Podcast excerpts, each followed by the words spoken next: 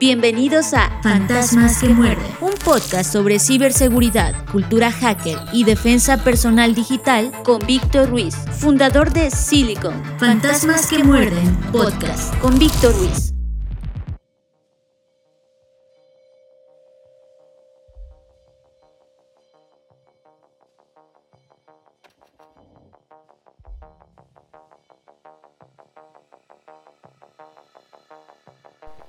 Hola, ¿qué tal? Bienvenidos a Fantasmas que Muerden, podcast de ciberseguridad, cultura hacker y defensa personal digital.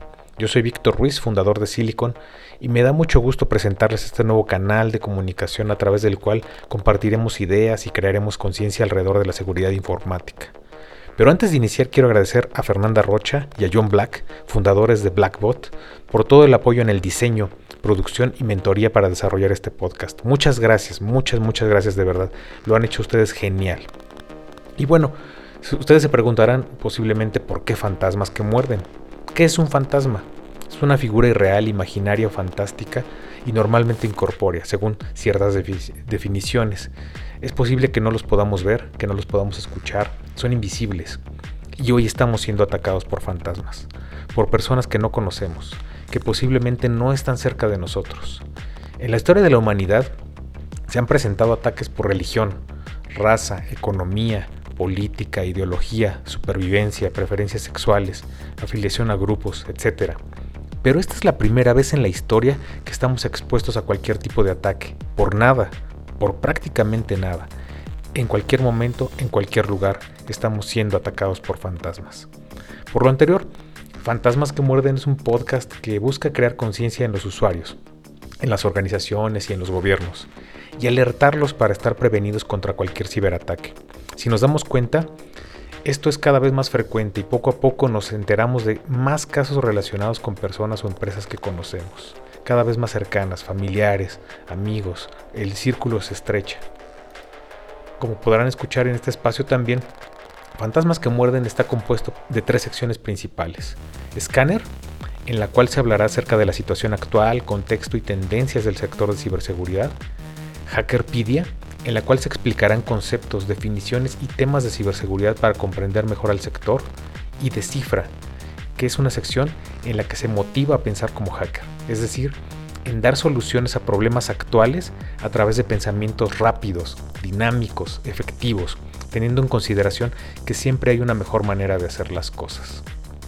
Y ahora vamos a la primera sección, Scanner. Esperemos que lo disfruten.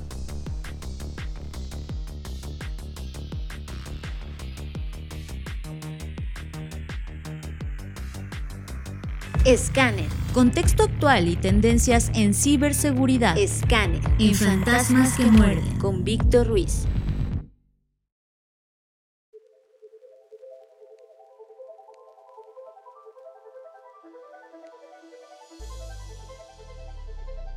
Bueno, pues vamos con esta sección que se llama Scanner, en donde les comento que hace unos días Fernanda Rocha, fundadora y CXO de Blackbot, compartió en su newsletter Traficante de Ideas el siguiente artículo publicado en The Record.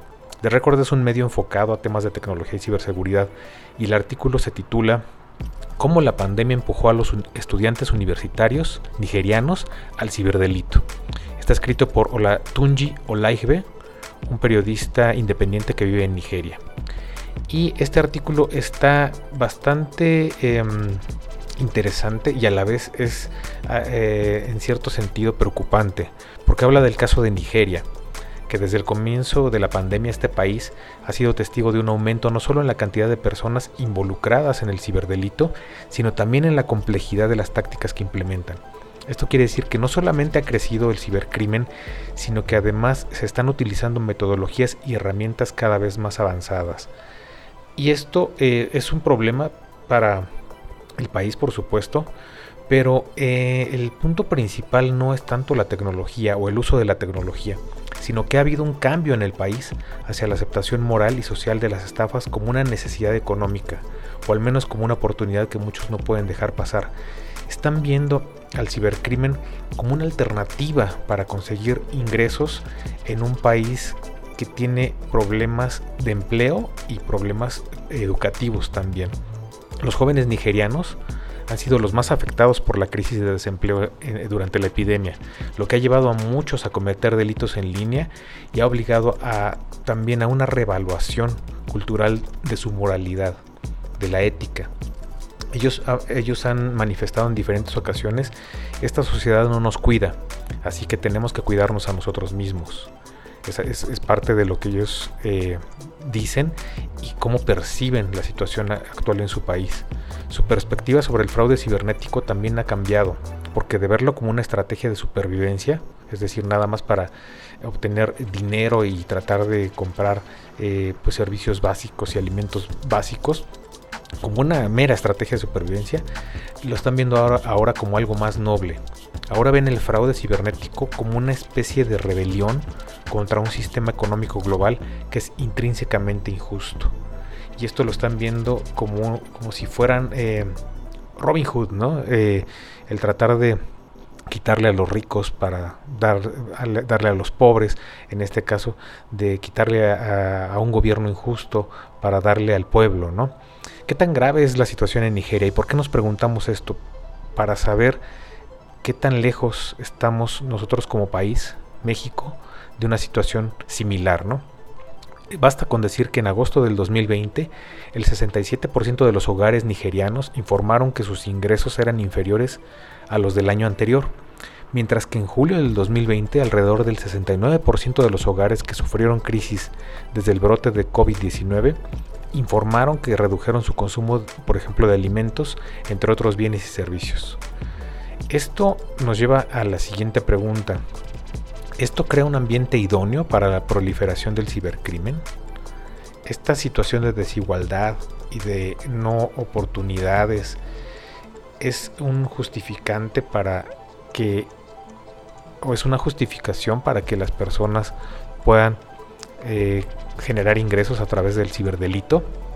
Aquí eh, quiero hacer un paréntesis y hablarles de que, por ejemplo, la Organización de Estados Americanos y el Banco Interamericano de Desarrollo mencionan que el crimen en línea es ya la mitad de todos los delitos contra la propiedad que tienen lugar en el mundo. Ellos han hecho eh, diferentes estudios, diferentes análisis y están eh, señalando eh, constantemente que el cibercrimen está superando en algunos momentos al narcotráfico en cuanto a impacto negativo, en cuanto a generación de ingresos por, por, por crímenes, ¿no? En este caso. Entonces, sí, sí es complicado porque si nosotros tomamos en consideración que el narcotráfico requiere de cierta logística, requiere de cierta organización, no es el mismo caso del cibercrimen. Una persona puede estar en un país sola, conectada a una red privada virtual y desde ahí atacar un banco, por ejemplo. ¿no? El fraude cibernético en Nigeria está creciendo mucho a diferencia de antes cuando los jóvenes se avergonzaban de ser reconocidos como estafadores cibernéticos. Antes les daba pena, antes la ética y la moral podían más que ahora eh, en los jóvenes nigerianos que están viendo esta opción como algo eh, diferente, inclusive como un estilo de vida, ¿no? Ahora el fraude cibernético en Nigeria se celebra como un estilo de vida identificado a través de una serie de temas de moda, jerga y música, similar al auge del rap de pandillas relacionadas con las drogas en los Estados Unidos durante las décadas de 1980 y 1990. Y bueno, aquí incluso ha habido, eh, se han presentado eh, también algo que se llama como eh, se llama mini cibercrimen son eh, cibercrímenes pequeños, ¿no? En donde la gente común se involucra, se vuelve audaz en, este tipo de, actos y comparte actualizaciones y procedimientos con los contactos de personas que ayudaron a engañar a una víctima o se llevaron ingresos de ataques, eh, de ciberataques exitosos. ¿Qué quiere decir? Que aun cuando ellos no utilizan la tecnología para ejecutar los cibercrímenes, están compartiendo información de gente que ha sido eh, víctima y les comparten eh, información de tarjetas de crédito, información de bancos, etcétera, ¿no? Entonces también está participando otro tipo de personas que no necesariamente están haciendo uso de la tecnología para poder crear estos cibercrímenes, ¿no? Más allá del tecnológico, aquí hay diferentes temas involucrados. Está el social, está el económico, el cultural, el educativo, el ético Incluso eh, Fernanda Rocha lanzó una pregunta muy muy interesante en el newsletter, que les comento de Traficante de Ideas que dice, ¿es el cibercrimen una puerta de escape para las personas, entre ellos niños y adolescentes, que sufren desigualdad y falta de oportunidades? Y aquí nos vamos a preguntar nosotros también, si más que una puerta de escape, está el cibercrimen siendo considerado como una alternativa viable y lucrativa para los jóvenes, y no tan jóvenes, que no encuentran empleo o al terminar sus estudios eh, sus empleos están mal remunerados? Digo, también cabe la pregunta, ¿en qué debería hacer el gobierno y sus ciudadanos para impedir que las habilidades y técnicas de estos jóvenes se utilicen para actividades delictivas? Y otra pregunta que nos hacemos y que puede también agregar valores, ¿qué debería estar haciendo el gobierno y el sector empresarial para atraer este tipo de talento y ofrecerle un empleo digno y redituable que al mismo tiempo de que es útil para una sociedad, también le ayuda a defenderse contra los cada vez más continuos ciberataques? Esto eh, nos lleva también a otra reflexión en donde queremos dejar esta pregunta de qué tan lejos estamos en México de desarrollar una cultura del cibercrimen que permita a los jóvenes obtener ganancias fáciles haciendo uso de sus habilidades tecnológicas. Y sobre todo aprovechando que en México hay una falta de interés por la ciencia, la educación, la tecnología y por lo mismo de aquello que puede protegerlas como la seguridad informática. Nos va a dar mucho gusto que nos compartas tus comentarios, tus opiniones inclusive tus propuestas en nuestras redes sociales acerca de este tema. ¿Qué opinas tú? ¿Qué tan lejos estamos en México de desarrollar una cultura del cibercrimen que permita a los jóvenes obtener ganancias fáciles haciendo uso de sus habilidades tecnológicas? Te escuchamos y vamos a compartir tus opiniones en este canal de comunicación. Ahora vamos a la siguiente sección. Hackerpedia, lo que necesitas saber acerca del mundo del hacking. Hackerpedia. En Fantasmas que Muerden. Con Víctor Ruiz.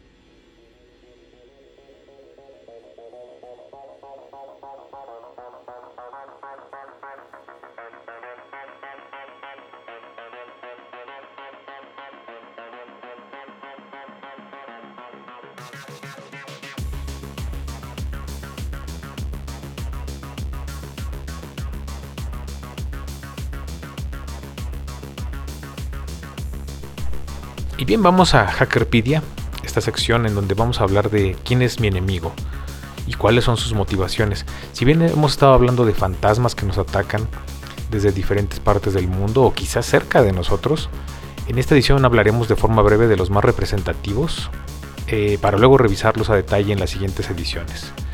Entonces, ¿cuáles son los principales tipos de ciberatacantes que, que existen hoy en la actualidad?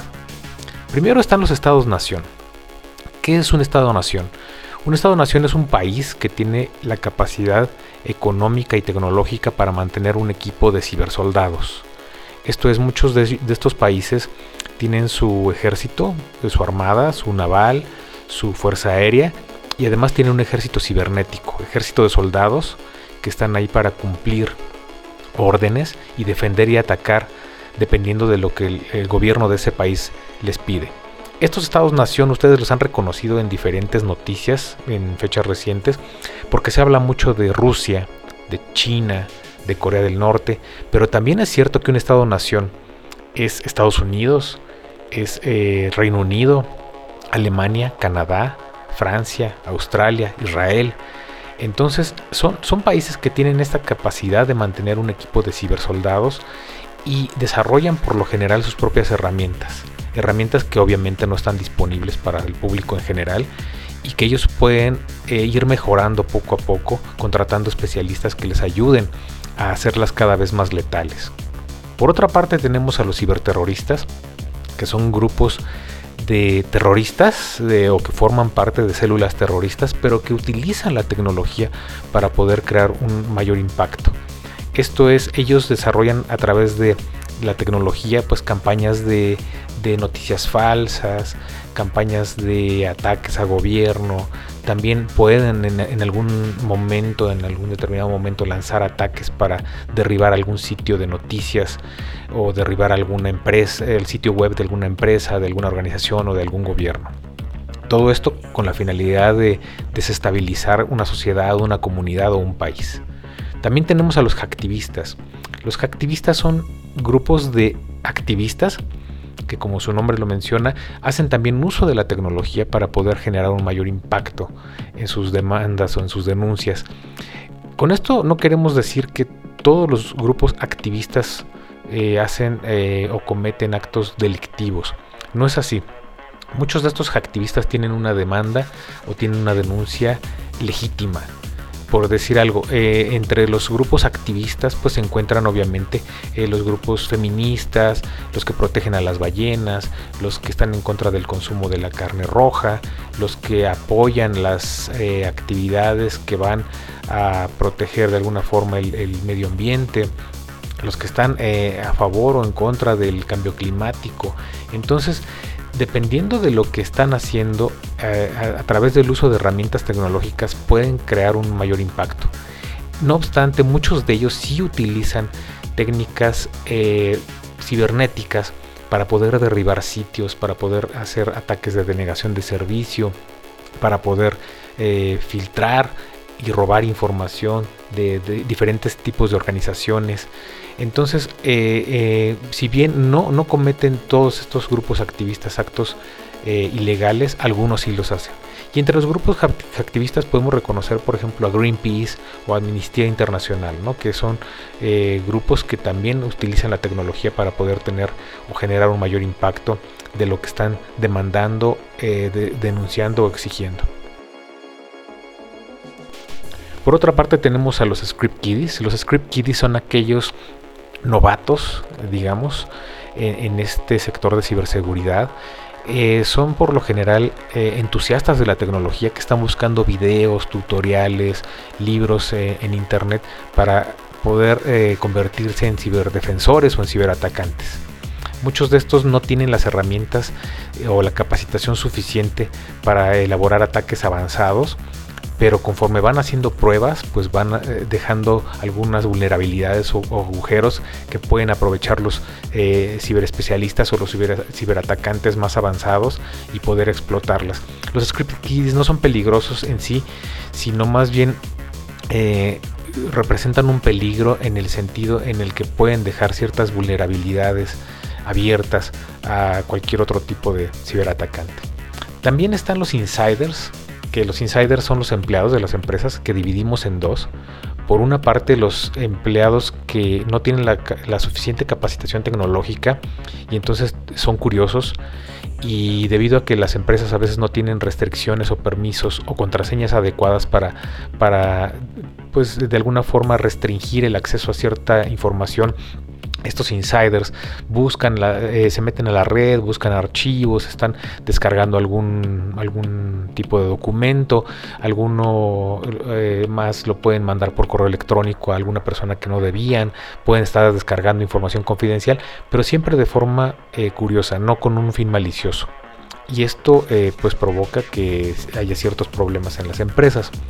Por otra parte tenemos a los insiders que sí son empleados descontentos, están, eh, no están conformes con, cómo los trata la empresa o con el pago que les dan y deciden de una manera ilegal pues eh, tener acceso a estos archivos, los roban, los destruyen, los utilizan para crear sus propias empresas y muchas veces no está discusión si lo que están, eh, si, si, su situación laboral es buena o mala, ¿no? no estamos aquí discutiendo si eh, efectivamente a lo mejor la empresa los explota mucho y no les paga y no tienen acceso a, algún tipo de ascenso.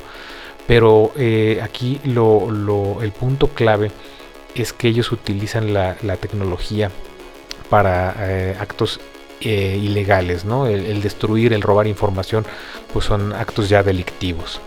Por otra parte tenemos a los grupos cibercriminales que están desde... Es es un es un abanico muy amplio que va desde los eh, script kiddies, desde los novatos, hasta los grandes grupos cibercriminales, como ahora existen algunos grupos cibercriminales enfocados al ransomware, en donde tienen una estructura corporativa. Este es, es, un peligro latente y es una tendencia que vamos a estar viendo en los próximos meses.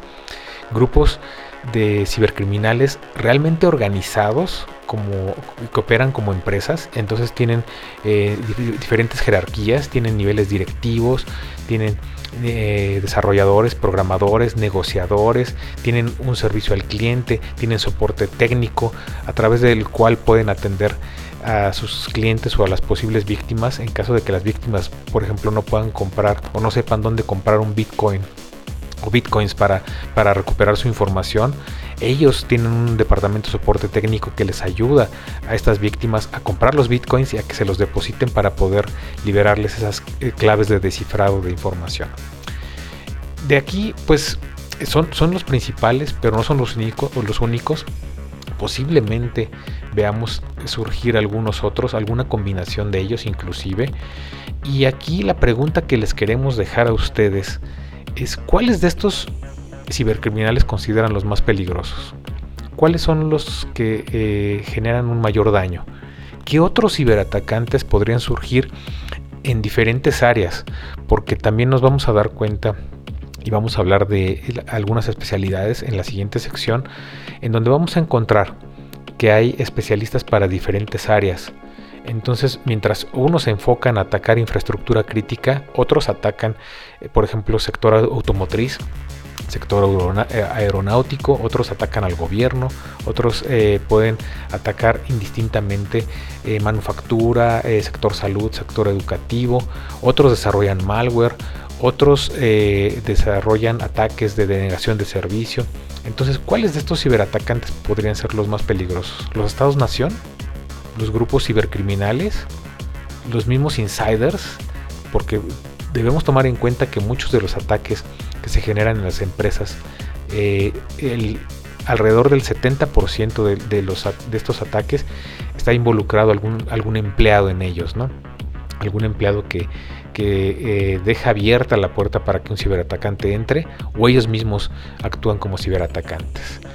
Eh, nos gustaría mucho que compartieras tus opiniones en nuestras redes sociales, que nos dijeras cuál es el cibercriminal o el grupo cibercriminal que consideras más peligroso y qué, eh, qué, te gustaría o, cómo, cómo, podríamos ayudar a combatirlos. E, esa, va a ser una, buena, una buena eh, colaboración de parte tuya, el que nos indiques ¿Cómo crees que deberían ser enfrentados estos grupos cibercriminales? Te esperamos en la siguiente sección. México tiene ya el primer lugar en ciberataques en Latinoamérica, por lo que 2022 será un año retador en el tema de ciberseguridad. Silicon te invita a capacitarte o capacitar a tu equipo y obtener certificaciones oficiales internacionales en ciberseguridad e ISO 27001. Para más información visita nuestra página web www.silicon.com. Esto se escribe s i l i k n.com. Escuchas Fantasmas que muerden con Víctor Ruiz. Descifra. Conoce lo que hay y debe haber dentro de la mente de todo hacker. Descifra en Fantasmas que muerden con Víctor Ruiz.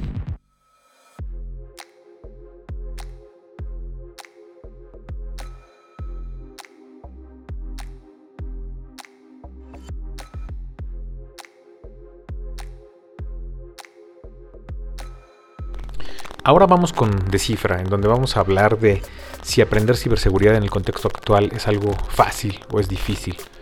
¿Cualquiera puede estudiar ciberseguridad? ¿Cuántas personas se necesitan en el mercado? De acuerdo con la consultora ISC Cuadrada, el número de roles de ciberseguridad sin cubrir es de casi 3.1 millones en todo el mundo. Eso menciona ISC Cuadrada. El TEC de Monterrey, por su parte, dice que en los siguientes años México requerirá entre 1.8 y 2 millones de especialistas en ciberseguridad. La industria de la ciberseguridad se enfrenta actualmente a una gran brecha de habilidades, eso lo estamos viendo continuamente en las noticias. Buscar volver a capacitar y mejorar la industria es crucial para abordar este problema cada vez mayor. Pero ¿es posible aprender lo necesario para formar parte de este sector? ¿Cualquier persona puede ser un especialista en ciberseguridad? Es tal la cantidad de ciberataques que los profesionales de la ciberseguridad apenas pueden mantenerse al día a pesar del importante crecimiento de la industria en los últimos años. Por lo anterior, es importante enfatizar también que las necesidades existen en el mercado acerca de este tema. pero la región de América Latina y el Caribe aún no está suficientemente preparada para enfrentar los ataques que se producen en el ciberespacio. Únicamente 7 países de los 32 analizados por la Organización de Estados Americanos y el Banco Interamericano de Desarrollo en un reporte del 2020 cuentan con un plan de protección de su infraestructura crítica. Esto pues limita la capacidad de identificar ataques y responder oportunamente a los mismos. De acuerdo también con analistas, para 2024 harán falta más de 10 millones de profesionales en ciberseguridad. Hoy en día se estima que el 71% de las empresas en América Latina no encuentran perfiles expertos en este, en este sector, eh, específicamente hablando de ciberseguridad. Y es un hecho, la cantidad y la calidad de hubs, laboratorios y unidades de ciberseguridad no son capaces de cubrir la demanda en el mercado. La industria de la ciberseguridad ha tenido 0% tasa de desempleo desde 2011 y se espera que crezca un 350% más en 2022, lo que significa más empleo con una tasa de contratación del 90% y un mejor pago. Pero como podrán darse cuenta, eh, ciberseguridad es algo muy general y la verdad es que está formada por muchas áreas y que requieren diferentes perfiles de especialistas. Por ejemplo, algunos de los más solicitados por las empresas son administrador de seguridad de aplicaciones, especialista en seguridad de inteligencia artificial, ingeniero de seguridad automotriz, desarrollador e ingeniero de blockchain, integrante de Blue Team y de Red Team, Bug Bounty, Scrum Master en ciberseguridad, director de seguridad de la información, director de seguridad, arquitecto de seguridad en la nube, también analista de contraespionaje, criptoanalista, criptógrafo, especialista en pólizas de seguros cibernéticos, especialista en, inteligencia cibernética, especialista en operaciones cibernéticas, investigador de delitos informáticos, ingenieros de hardware de ciberseguridad, abogados de ciberseguridad, desarrolladores e ingenieros de software de ciberseguridad, responsable de privacidad de datos, también especialistas en recuperación de datos, analistas de seguridad de datos, analistas forense digital, especialista en recuperación ante desastres, hackers éticos, gerente de cumplimiento y riesgo, especialista en seguridad del Internet industrial de las cosas, especialista en respuesta a incidentes, analista de riesgos y aseguramiento de la información. Y la lista continúa, ¿eh? especialista en normas, leyes y regulaciones, analista de seguridad de información, gerente o director de seguridad de la información, analista de detección de intrusiones, especialista en seguridad de Internet de las Cosas, arquitecto de seguridad tecnológica, especialista en ingeniería social, analista de malware, ingeniero de seguridad móvil, administrador de seguridad de red, penetration tester o pen tester, integrante de Red Team también, especialista en sistemas SCADA, auditor de seguridad, especialista en capacitación de ciberseguridad, analista del Centro de Operaciones de, Seguridad, gerente del Centro de Operaciones de Seguridad, auditor de código fuente, Threat Hunter, técnico en virus, evaluador de vulnerabilidades, analista de deepfakes, especialista en seguridad de vehículos sin conductor y directores de identidad digital, entre muchas otras especialidades. Como ven, ciberseguridad por lo tanto no es un área pequeña y necesita de muchas especialidades para poder ser lo más efectiva posible. Como puedes observar, pues también se requiere de mucha eh, preparación en diferentes áreas. Y aquí la pregunta que nosotros queremos hacerte es, ¿estarías dispuesto a cambiar de carrera e iniciar una en el sector de ciberseguridad? ¿Qué obstáculos o retos encuentras para no hacerlo? ¿Qué te motivaría a hacer este cambio? Queremos escuchar tus comentarios porque de, de tus opiniones, de tus propuestas, de todos estos mensajes que nos envíes, vamos a poder identificar qué es lo que realmente necesitan las empresas y cómo las personas se pueden preparar para poder cubrir estos puestos que se necesitan. Antes de, finalizar esta sección, les pedimos nuevamente que nos envíen sus comentarios a nuestras diferentes redes sociales y que nos hagan saber qué temas les gustaría escuchar en este podcast, porque recuerden que este es un canal abierto. Queremos que sea un canal abierto para que toda la comunidad participe y genere valor. Te esperamos en la siguiente sección. Esto es Fantasmas que muerden con Víctor Ruiz.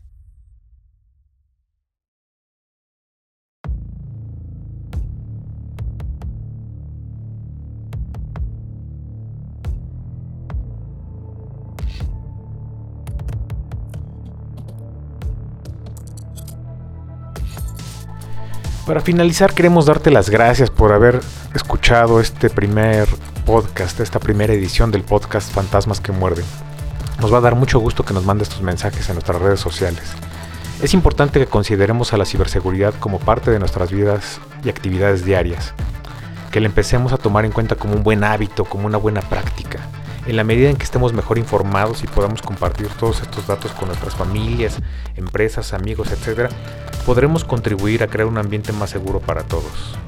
Los esperamos en la siguiente edición de Fantasmas que Muerden. Yo soy Víctor Ruiz y me pueden encontrar en Twitter, Facebook, LinkedIn, YouTube, Medium y Telegram como Silicon, S-I-L-I-K-N.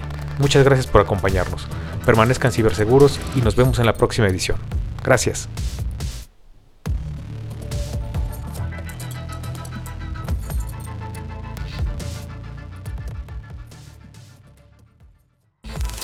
Fue Fantasmas que muerden. un podcast presentado por la startup de ciberseguridad Silicon Fantasmas que muerden. con Víctor Ruiz.